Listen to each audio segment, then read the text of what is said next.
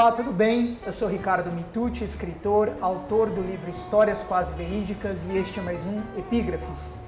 Eu tenho o imenso prazer de, na edição de hoje, receber um dos principais expoentes da literatura performática e da autoficção no Brasil. Eu falo do talentosíssimo Ricardo Lísias. Ricardo, como vai? Tudo bem, obrigado pelo convite. Espero eu... que minha voz não atrapalhe. pelo, pelo contrário, eu agradeço pela oportunidade de tê-lo conosco. E convidei o Ricardo, um grande escritor, como eu falei, para falar um pouco sobre literatura de ficção e realidade, algo que ele faz com perfeição. É, e para isso selecionei uma epígrafe do próprio Ricardo, mas do Ricardo Lísias, narrador, personagem, não Ricardo Lísias, autor que é a seguinte: só gente muito ingênua acredita em autobiografia e apenas hipócritas afirmam que estão contando o próprio passado. O autor, como eu disse, desta frase é Ricardo Lísias, narrador no livro Fisiologia da Idade, de Ricardo Lísias, autor.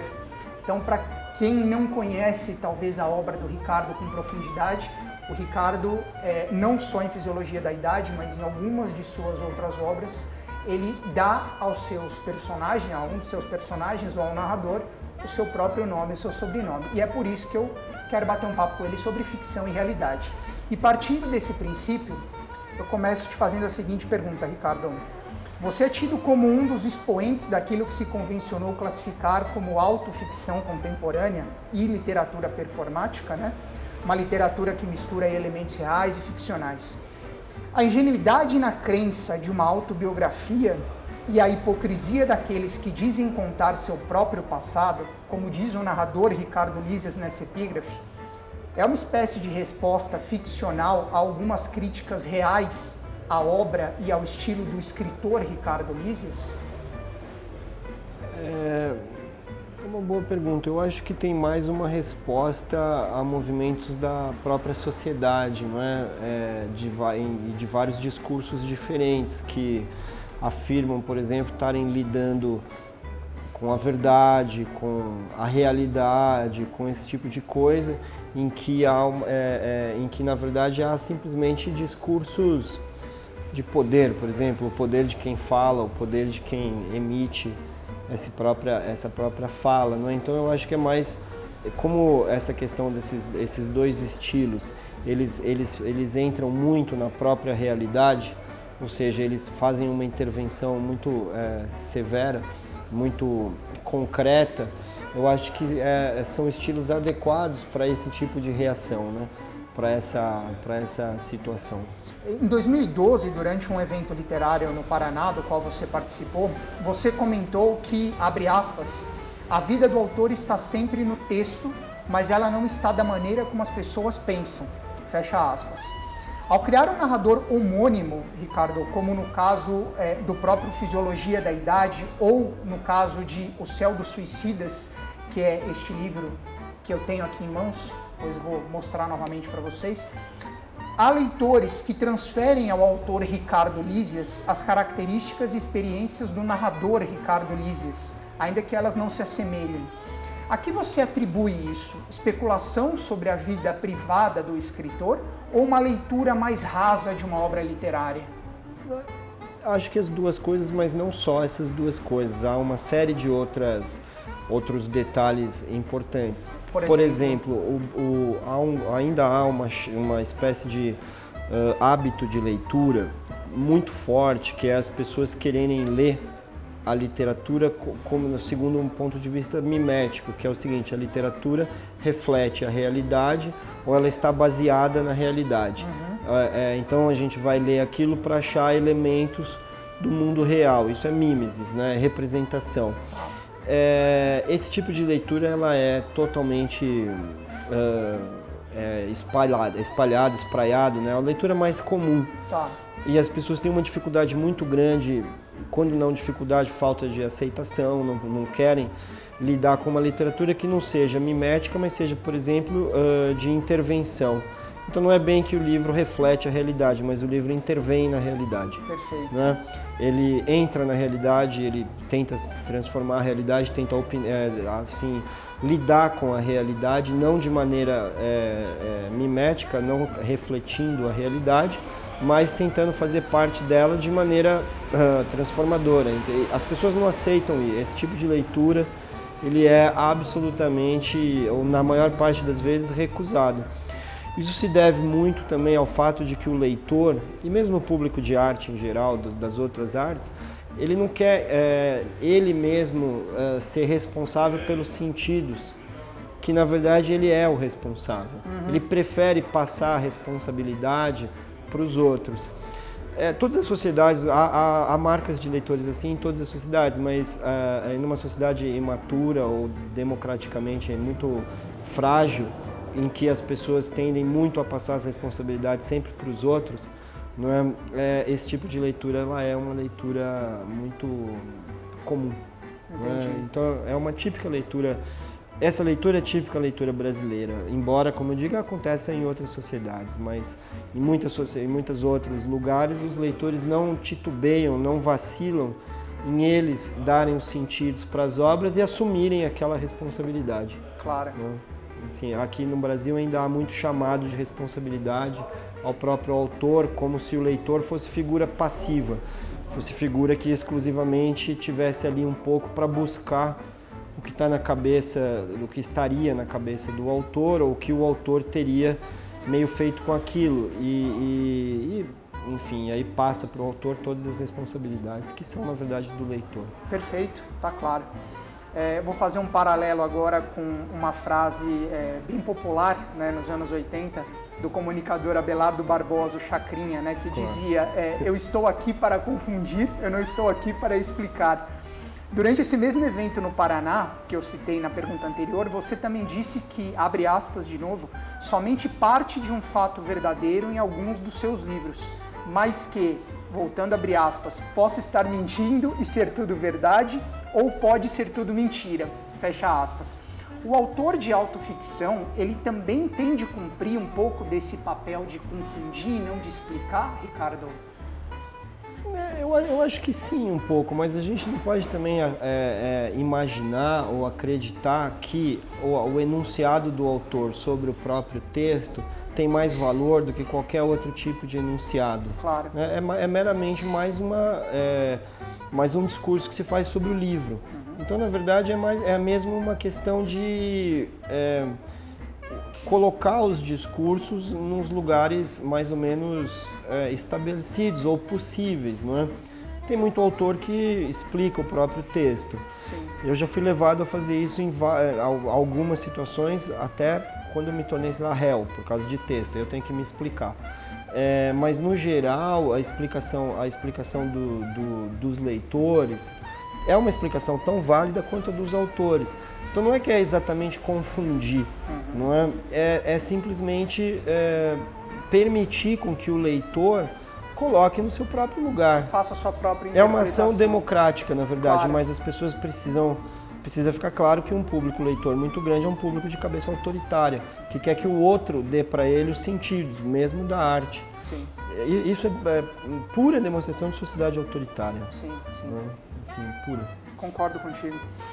Numa entrevista à Folha de São Paulo, à época do lançamento de seu livro Divórcio, que também acabou gerando aí algumas polêmicas justamente em função dessa questão de o que é real, o que não era real, né, o que era ficção, você declarou que Abre aspas. Seu livro tem um ponto de partida pessoal e traumático e a partir dele criei um texto de ficção.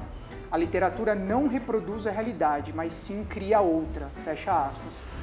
Qual o limiar, Ricardo, entre a realidade real, vamos dizer assim, e a realidade criada pela literatura? É, é, é a realidade real ela não existe. Na Sim. verdade, ela é um conjunto de enunciados sobre ela, Sim. de várias naturezas diferentes, não é?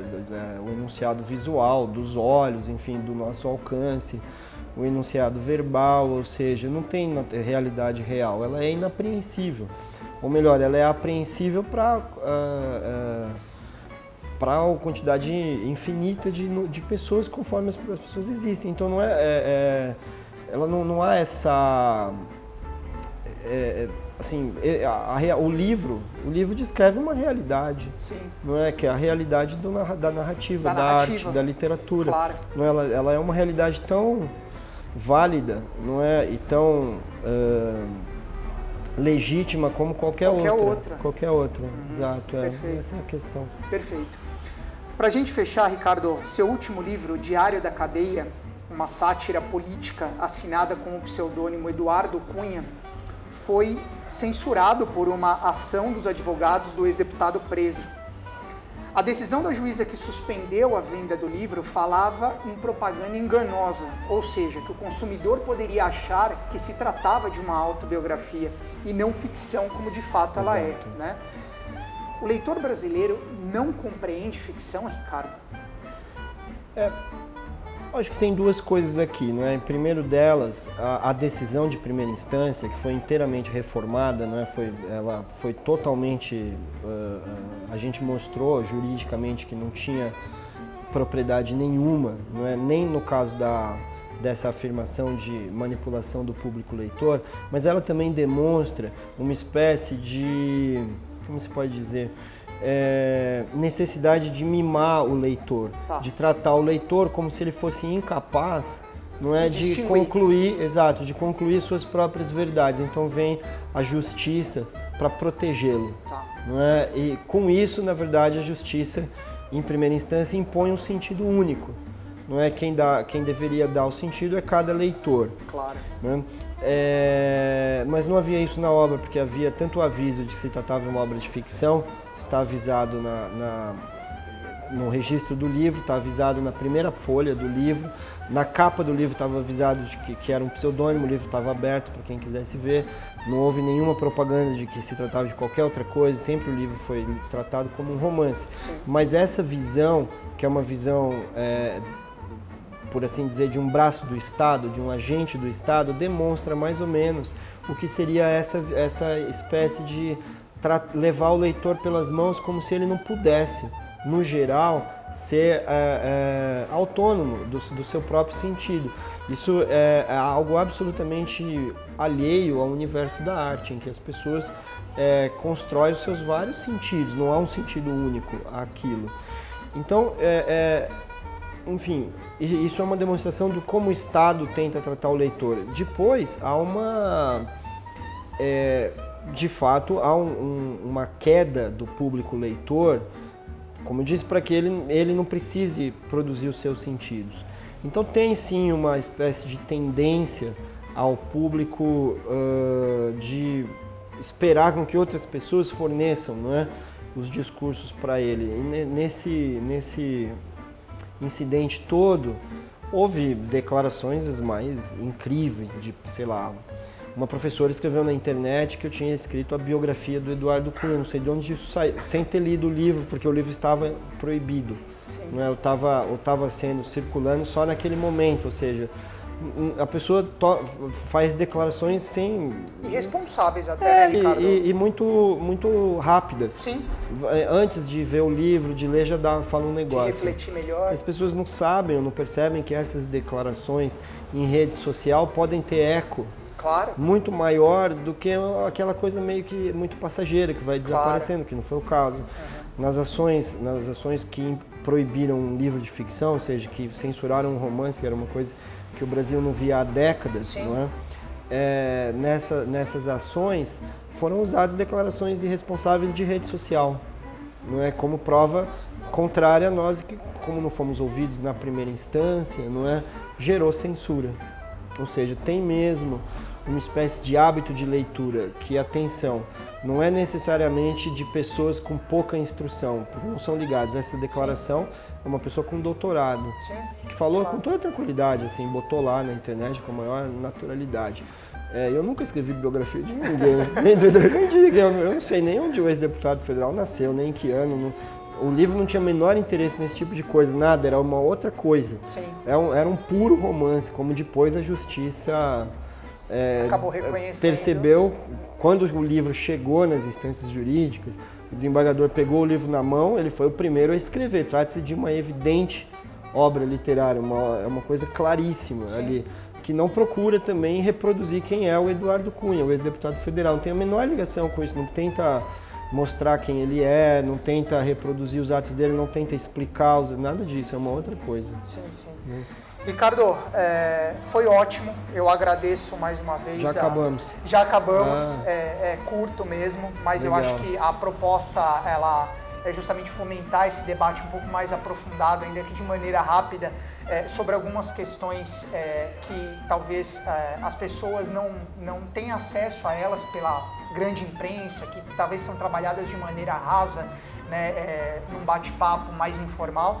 Então, é, pelo fato de você ser um, um expoente realmente é, dessas frentes né, de autoficção, é, de trabalhar com um exímio, né, com um grande talento a questão de ficção e realidade e da gente é, querer debater um pouco isso, sobretudo em função do que aconteceu com o seu trabalho em Diário da Cadeia, eu acho que nós cumprimos muito bem o nosso papel. Então eu agradeço a sua presença Imagina, mais uma ótimo. vez, muitíssimo obrigado. Eu agradeço.